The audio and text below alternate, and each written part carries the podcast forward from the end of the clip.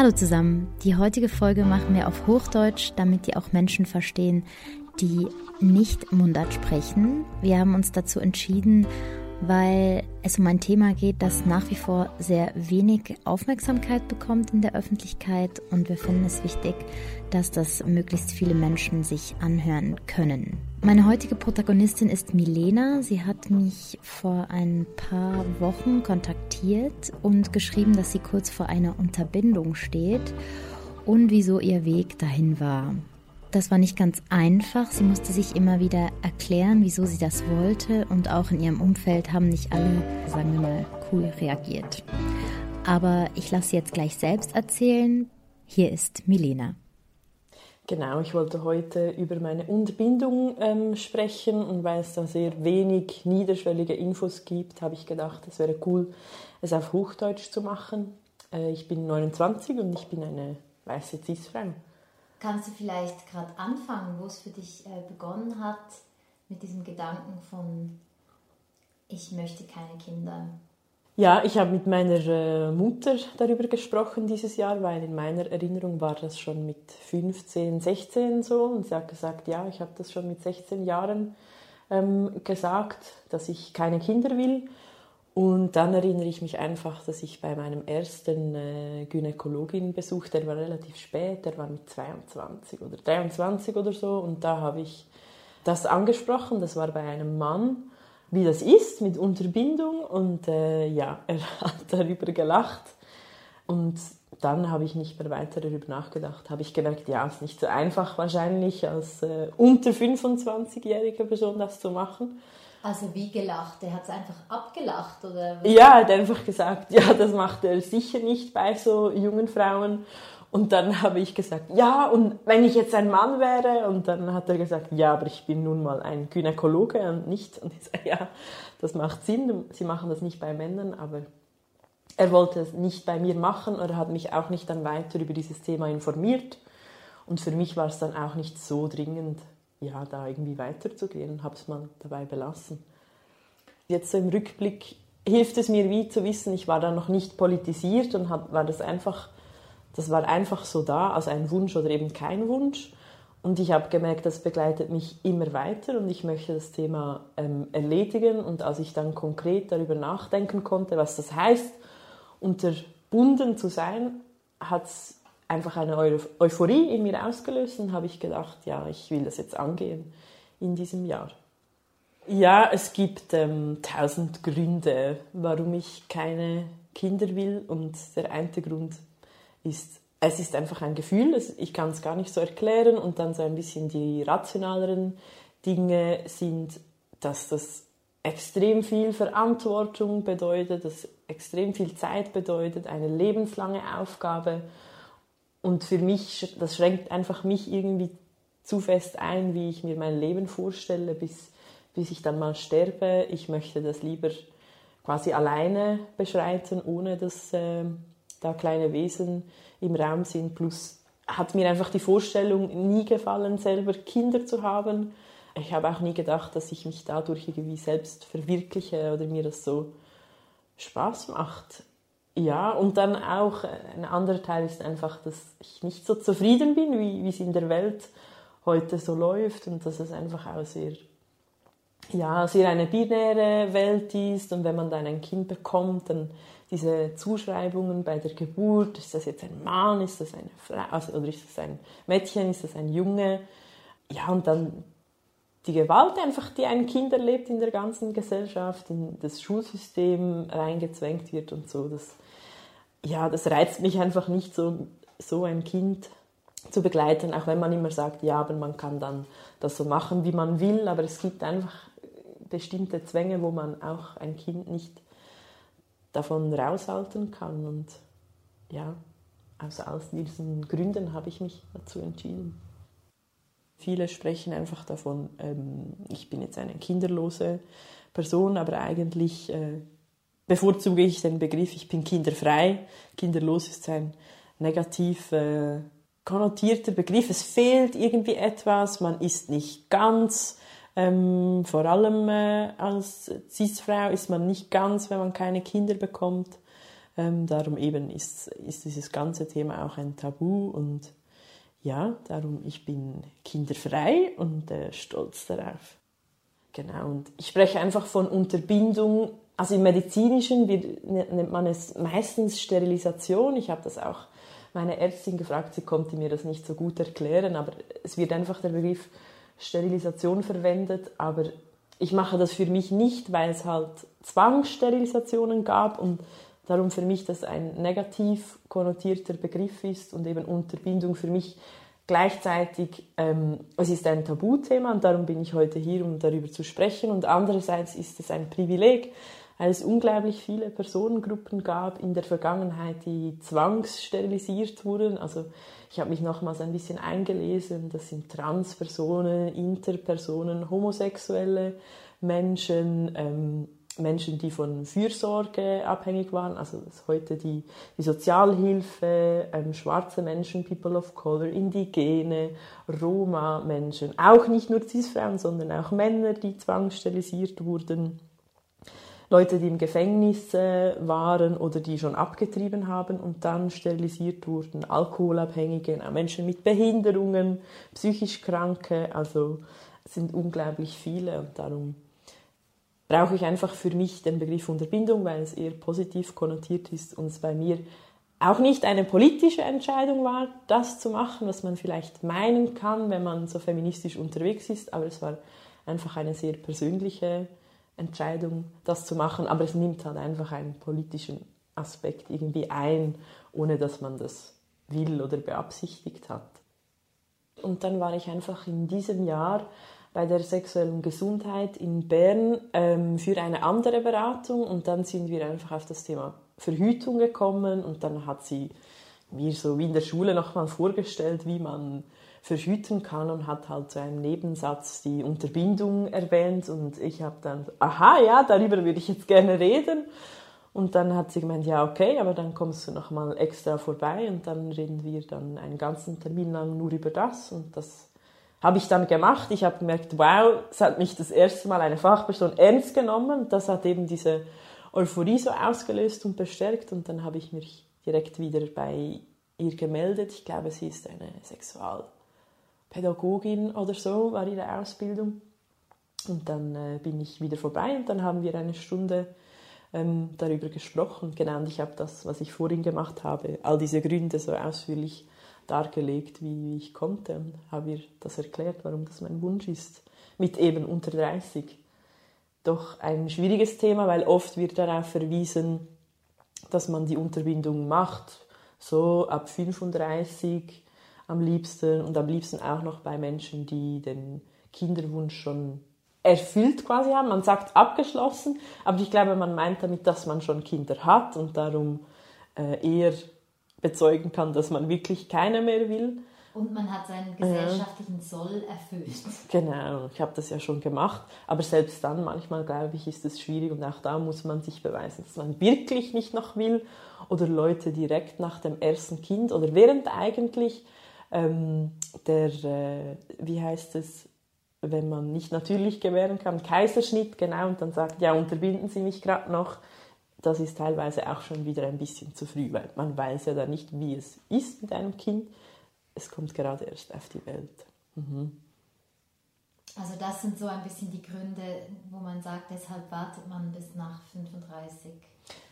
Ja, also das, das habe ich einfach so gelesen. Es geht schon auch unter 35, dass man das schafft. Aber ich glaube einfach, je jünger man ist, desto schwieriger ist es, diesen Weg zu gehen. Und ich hatte jetzt einfach das Glück dieses Jahr, dass ich an diese Fachstelle äh, rangelaufen bin, quasi.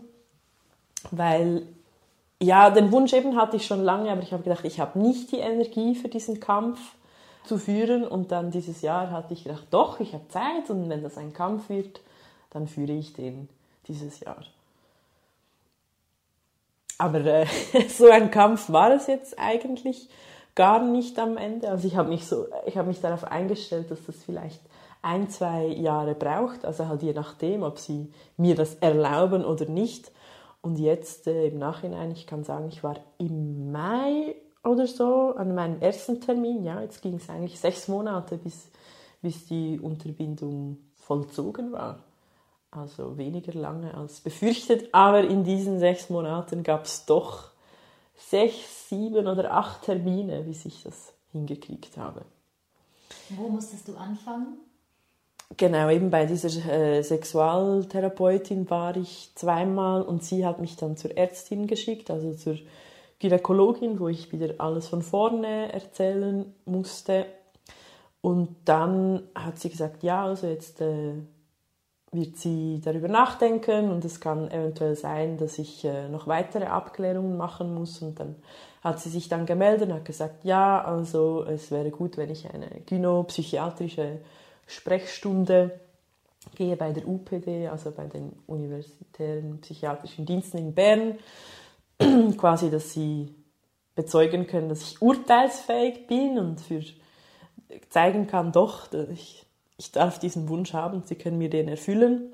Ja, es war äh, nicht so schön, ein bisschen absurd, aber ich habe schon mit so etwas gerechnet und ich habe gedacht, ja, ich habe genug Kraft, dass ich das mache und ich kann das schon irgendwie hinter mich bringen.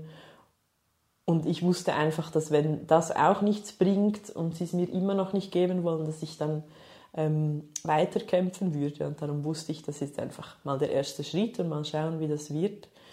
Also grundsätzlich bin ich eine sehr psychisch stabile Person. Ich habe wenig in meinem Leben erlebt, worüber ich berichten hätte können und darum war es auch ein bisschen absurd, weil irgendwann ging das Gespräch Richtung meinen Drogenkonsum und was ich genau konsumiere und was für Alkohol und wie viel. Und das war einfach richtig absurd, weil ich dachte, hä, was? Also ich bin einfach hier und ich will keine Kinder. Was spielt das für eine Rolle, wie ich konsumiere? Vielleicht könnt ihr eher noch froh sein, habe ich keine Kinder. ja, so und, und wieder alles von vorne erklären und machen. Das, das war schon sehr ermüdend. Ja, einfach mit jedem Termin wurde ich immer wie müde, müder und wütender. Hey, warum muss ich das immer das Gleiche erklären? Sie protokollieren ja eigentlich alles auch sehr aus, ausführlich.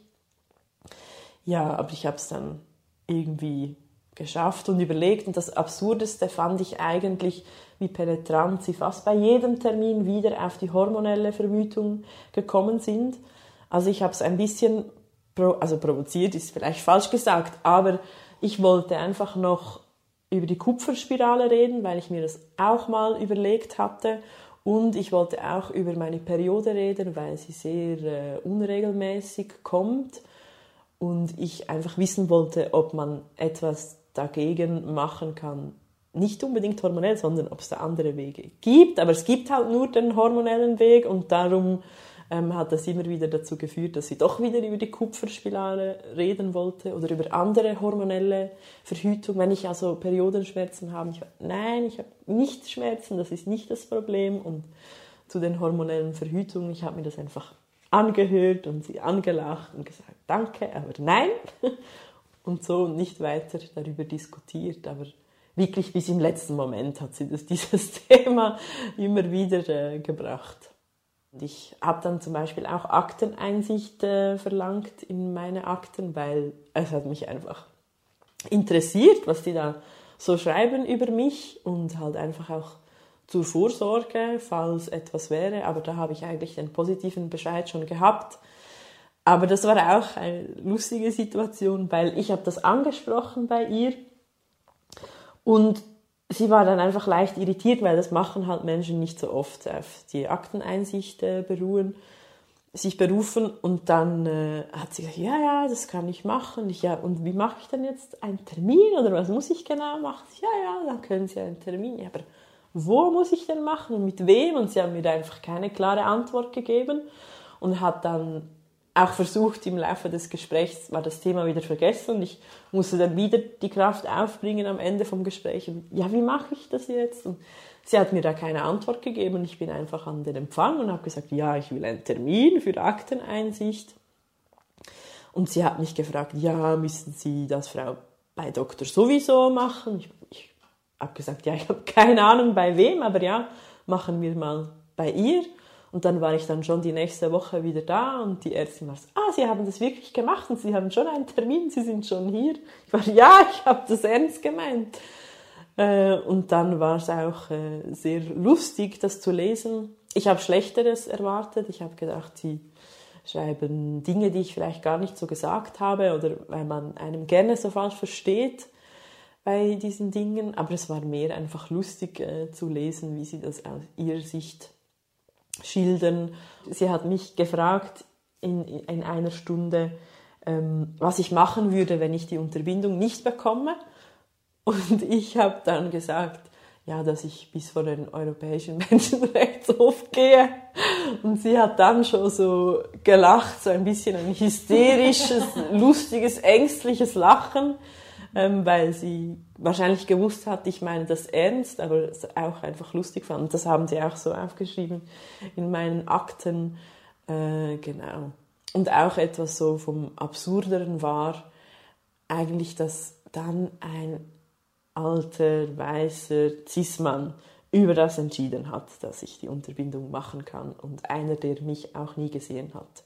Genau, weil sie gesagt hat, sie muss äh, mit diesem Doktor so und so, mit der Klinikleitung sprechen über das.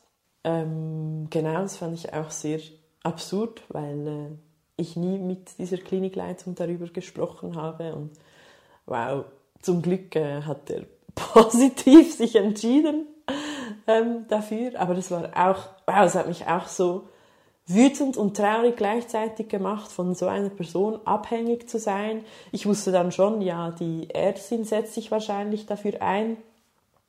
Aber ja, nach den Ärztinnengesprächen fühlte ich mich nicht so empowered. Also ich hatte eher das Gefühl, sie hat nicht so gut verstanden, was meine Gründe sind weil das ja auch andere Leute nicht so gut verstehen, weil man immer wieder aufs Thema zurückkommt, ja, aber warum dann nicht einfach nur mit Kondomen oder mit Hormon oder mit Kupferspirale oder so, warum muss man das so endgültig machen? Das ist einfach unglaublich schwierig zu erklären, warum man das so machen will. Ja, sie hat es schon so versucht einzuordnen, aber ich fand sie nicht wahnsinnig feinfühlig oder sensibel, dass sie gesagt hat, schauen Sie, ähm, Frauen, Cis-Frauen unter 30 dürfen das entscheiden, das ist mir bewusst, aber aus diesem und diesem Grund muss ich jetzt noch das und das fragen oder werde ich auf das und das hinweisen oder dass man das auch nur einmal macht. Ähm, aber das war nicht einfach nur einmal, sondern es war einfach regelmäßig so und relativ unsensibel. Ähm, ja, sie, sie, hat dann schon auch manchmal gesagt, ja, ich weiß jetzt, Sie sollen das jetzt nicht schon wieder hören, aber ich muss es jetzt halt nochmal sagen. Und das habe ich wirklich nicht verstanden, weil ich habe gedacht, hey, aber ich sage es ja immer schwarz auf weiß, ich höre mir diesen Vortrag an über die Verhütungsmethoden und sage einfach, okay, danke, aber nein. Und müssen, von wem aus müssen? Der Autorität oder wer sagt, dass sie das muss?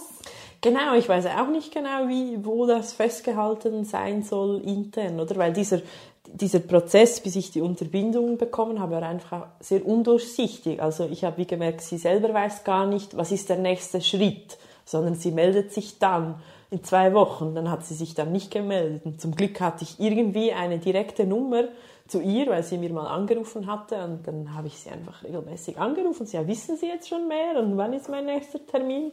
Ich glaube, ich bin ihr richtig auf die Eierstöcke gegangen ähm, aber es hat geholfen, einfach so zu insistieren. Es ist dann doch schneller gegangen. Ähm, zum Glück konnte ich jetzt das dieses Jahr noch ähm, ja, machen. Eine Woche vor der Operation war ich noch so beim Aufklärungs- oder Operationsvorbereitungsgespräch. Und da war ich bei einer anderen Ärztin noch und ich habe dann gesagt, ja, also welche Methode machen Sie jetzt? Weil ich habe einfach gelesen, man kann es verätzen, durchtrennen, ne, ne, ne, ne. und sie hat dann gesagt, verbrennen. Und ich war, ja, also meinen Sie verätzen? Nein, wenn Sie mich so fragen, wir verbrennen Ihre Eileiter. Okay, alles klar. So haben Sie es dann gemacht. Sie haben sie verbrannt. Ja, vielleicht noch so zum medizinischen von der Operation. Das war äh, eine Bauchspiegelung, also mit einer Vollnarkose, sind sie bei meinem Bauchnabel, haben sie einen Schnitt gemacht. Man sieht auch jetzt eigentlich gar nichts mehr. Ich habe noch so Fäden, die abfallen sollten, aber sonst sieht man nichts. Vollnarkose. Äh, genau. Und Verbrennung der Eileiter. Das heißt, sie gehen dann mit so einem äh, langen Stab ja, genau. und verbrennen dann. Genau, aber sie sind gleichzeitig schon auch noch äh, durch meine Scheide und Vulva irgendwie reingegangen zum irgendwas machen, weil genau, es war dann noch die Frage, ob ich bei einer Studie mitmachen will, zum herausfinden, warum es, äh, ach, wie heißt jetzt schon wieder diese äh, Krankheit, die Endometriose. genau zum herausfinden, warum gibt es Endometriose und sie haben da irgendetwas rausgeschabt aus mir, dass sie dann gerade noch für diese Studie rauchen mussten und darum wusste ich, dass sie auch unten ähm, noch reingehen. Und ich habe immer noch meine Periode. Das ist auch eine Frage, die viele stellen. Es hat überhaupt nichts mit meiner Regel zu tun. Ich habe immer noch meine Menstruation.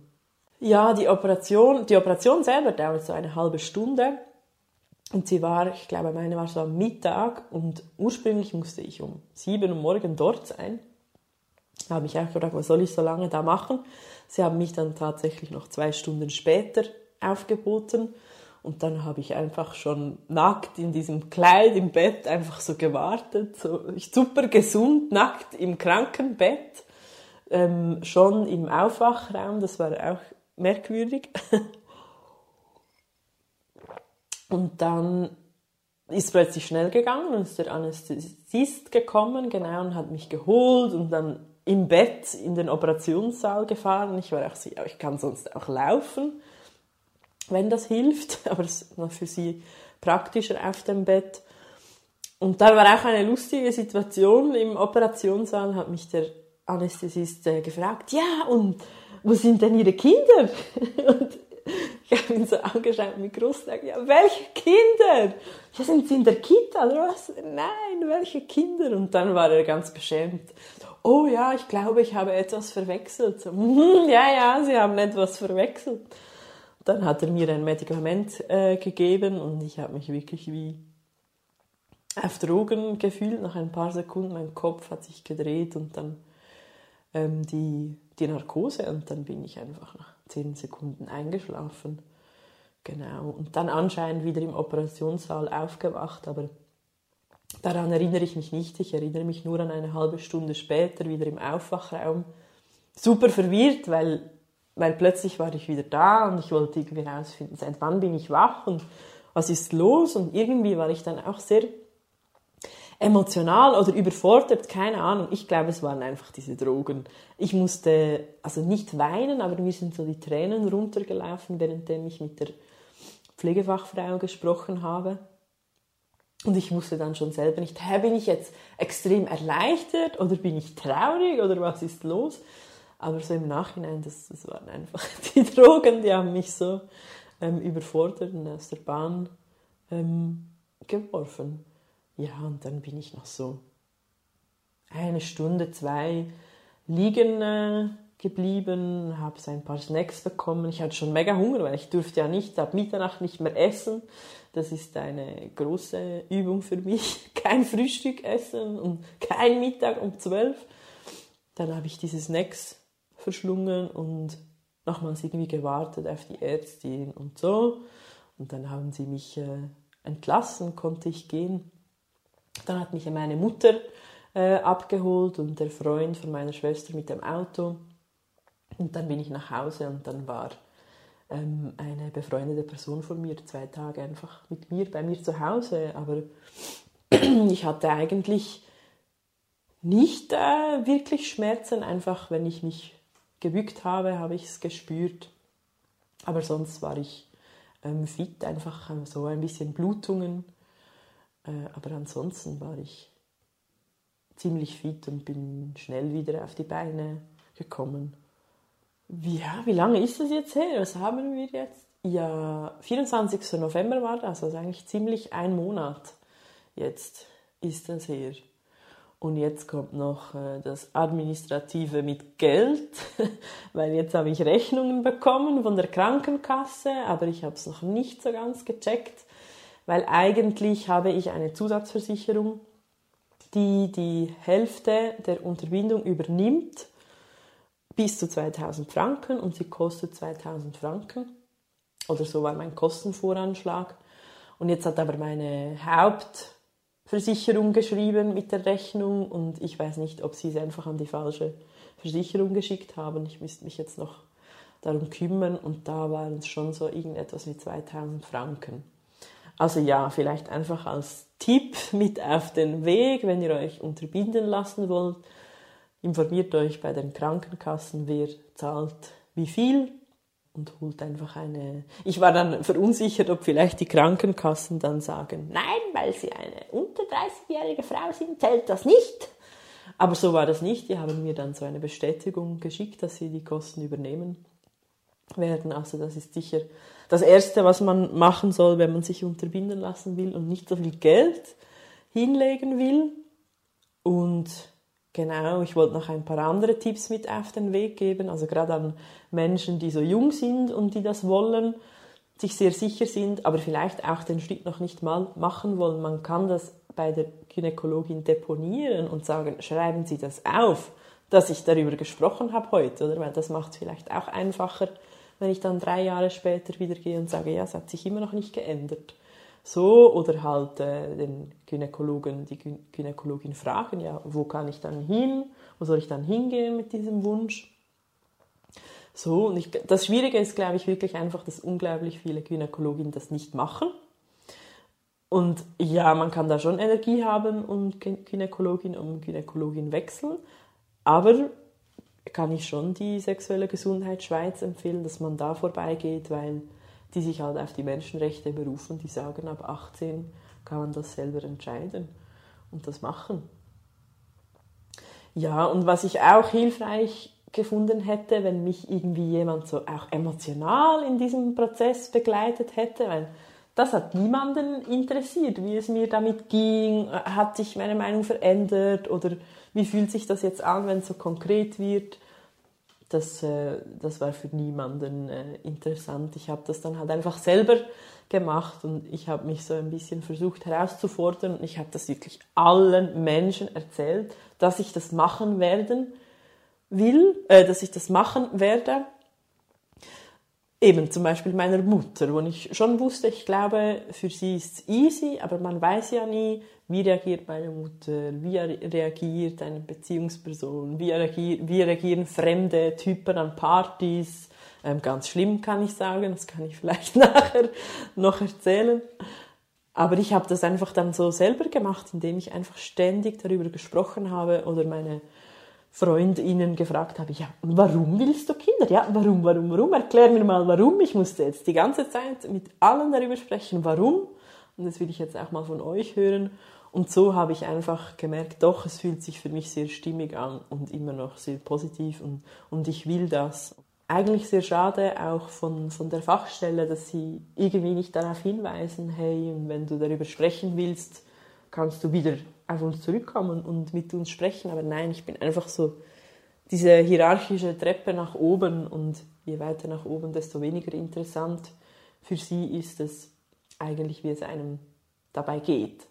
Ja, also eben, ich bin eine politisierte feministische Person, die wahrscheinlich sehr in einer Bubble unterwegs ist und darum großheitlich habe ich sehr positive, interessierte Rückmeldungen gekriegt und das war sehr schön und stärkend auch von meiner Familie, obwohl die jetzt gar nicht so ähnlich eingestellt ist wie ich, aber ich wusste einfach, meine Eltern, das ist das, was sie mir vermitteln. Hey, wir unterstützen dich immer, egal was du machst. Aber ich habe gedacht, die Unterbindung unter 30, vielleicht reizt es das auch ein bisschen aus. Aber äh, meine Mutter hat mit Bravour bestanden. Sie hat das gut angenommen und ähm, ja, sich für mich gefreut und wirklich gut, gut reagiert. Und auch meine Freundinnen äh, sowieso alle sehr gut. Eine Beziehungsperson hat nicht so gut reagiert. Die Reaktion war einfach, ja, aber weißt du, ich habe das früher auch gedacht, ich will das nicht und ich habe das auch überlegt, ob ich das mache. Und ich bin jetzt froh, habe ich es nicht gemacht. Denkst du nicht? Dass du es bereuen wirst. Und das hat mich einfach irgendwie sehr verletzt, so als erste Reaktion von einer Person, die mir sehr wichtig ist, aber jetzt äh, im Nachhinein hat sich die Person noch dafür entschuldigt und das hat für mich eigentlich jetzt wieder gut gemacht. Genau, und also die, die, ah, dann war auch eine lustige Reaktion. Ein Kollege in Italien habe ich besucht vor zwei Wochen oder so nach der Unterbindung und habe ich ihm halt erzählt, dass es Neues bei mir gibt und er war einfach sehr baff, weil er hat gesagt, hä, was? Aber das macht man doch bei Tieren. Also oder, also, oder Menschen werden doch zwangssterilisiert, das kann man doch nicht freiwillig machen. So, hä? Das gibt es als Verhütungsmethode. Also ich weiß nicht, ich glaube, er lebt vielleicht in solchen Dingen allgemein hinter dem Mond, aber er war schon, er hatte noch nie so etwas gehört und dann behauptet, in Italien kann man das nicht machen. Dann habe ich es einfach schnell gegoogelt und ihm geschickt und er, er war dann sehr überrascht. Ah, okay, habe etwas Neues gelernt heute. Auch irgendwie geil, oder? Ja, das, das so ein Mann, der so sagt, nein, das kann man nicht. Ja, hast, genau. äh, Wie bei Tieren. So unnatürlich. Ja. Oder ein anderer Kollege meinte, als ich das sagte, aber ich habe schon mit sowas gerechnet, so, also Unterbindung, also wie bei einem Mann. Und ich, ja, ja, genau, wie bei einem Mann habe ich das gemacht. Genau. Ja, aber es gab eine Reaktion, die hat mich wirklich traurig gemacht, also in diesem Moment halt einfach, das war schon, also das fand ich sehr extrem. Ich war an einer Party von einem Kollegen und wir haben viel Alkohol getrunken, also vielleicht für den Kontext. Und dann habe ich mit einem Kollegen von diesem Geburtstagskind gesprochen und der hat dann erzählt, eben er hat Kinder und das macht ihn so glücklich, bla bla bla. Und ich habe mich dann für ihn gefreut und gesagt, ah ja, bei mir ist das nicht so und ich lasse mich jetzt dann unterbinden. Und dann hat er mich angeschaut und gesagt, du bist krank. Du bist einfach nur krank. Das war alles, was er gesagt hat, mit vollem Ernst. Und das hat mich richtig verletzt, weil es war nicht mal so eine Reaktion mit, was, warum weißt du das? Und hä, warum? Und äh, biologische Uhr und bla, und du wirst es bereuen. Nein, es war wirklich einfach, du bist krank. Ja, und ich habe mich dann einfach, ich hatte keine Lust in diesem Moment auf, äh, diese, auf diesen Kampf und bin einfach dann so, ja, ja, ja, geh jetzt aufs WC und bin aufs WC und, und war auch alkoholisiert und habe zu weinen begonnen. Dann habe ich gemerkt, nein, jetzt, die Party ist jetzt fertig für mich, gehe nach Hause, bin zu meiner Kollegin, habe gesagt, hey, dieser da ist ein Arschloch, er hat das und das gesagt, mir geht es jetzt nicht gut, ich muss jetzt gehen, ich kann nicht aufräumen helfen. Und bin mit dem Velo nach Hause gefahren und auf dem Velo so geweint, bis ich zu Hause war. Ähm, genau, aber jetzt so im Nachhinein, ja, ich weiß ein bisschen, wie die Person tickt. Trotzdem, ich finde es nicht okay, bin dieser Person aus dem Weg gegangen, ich sehe sie auch nicht so viel, aber das war irgendwie schon krass, dann so ins Gesicht gesagt zu bekommen, du bist krank, weil du das willst. Weil, also ich verstehe es einfach nicht, weil alle Menschen haben einfach unterschiedliche Bedürfnisse und wir sind immer noch nicht so weit, dass man das einfach akzeptieren kann, solange ich niemand anderen mit, mit meinem Wunsch verletze, sollte es einfach valid sein. Aber irgendwie, ja, leben wir immer noch im Patriarchat und im Kapitalismus. Genau. Ja, aber äh, das war einfach nur ein kleiner Schatten im Ganzen. Die meisten Reaktionen waren wirklich ähm, sehr positiv, haben sich sehr für mich gefreut. Ähm, das hat jetzt darin geendet, dass eine alte Studiumskollegin die Idee hatte, ja, komm Milena, wir machen eine Unterbindungsparty und ich feiere nie, ich feiere nie irgendetwas, ich feiere keinen Geburtstag, ich mag ähm, Weihnachten nicht so.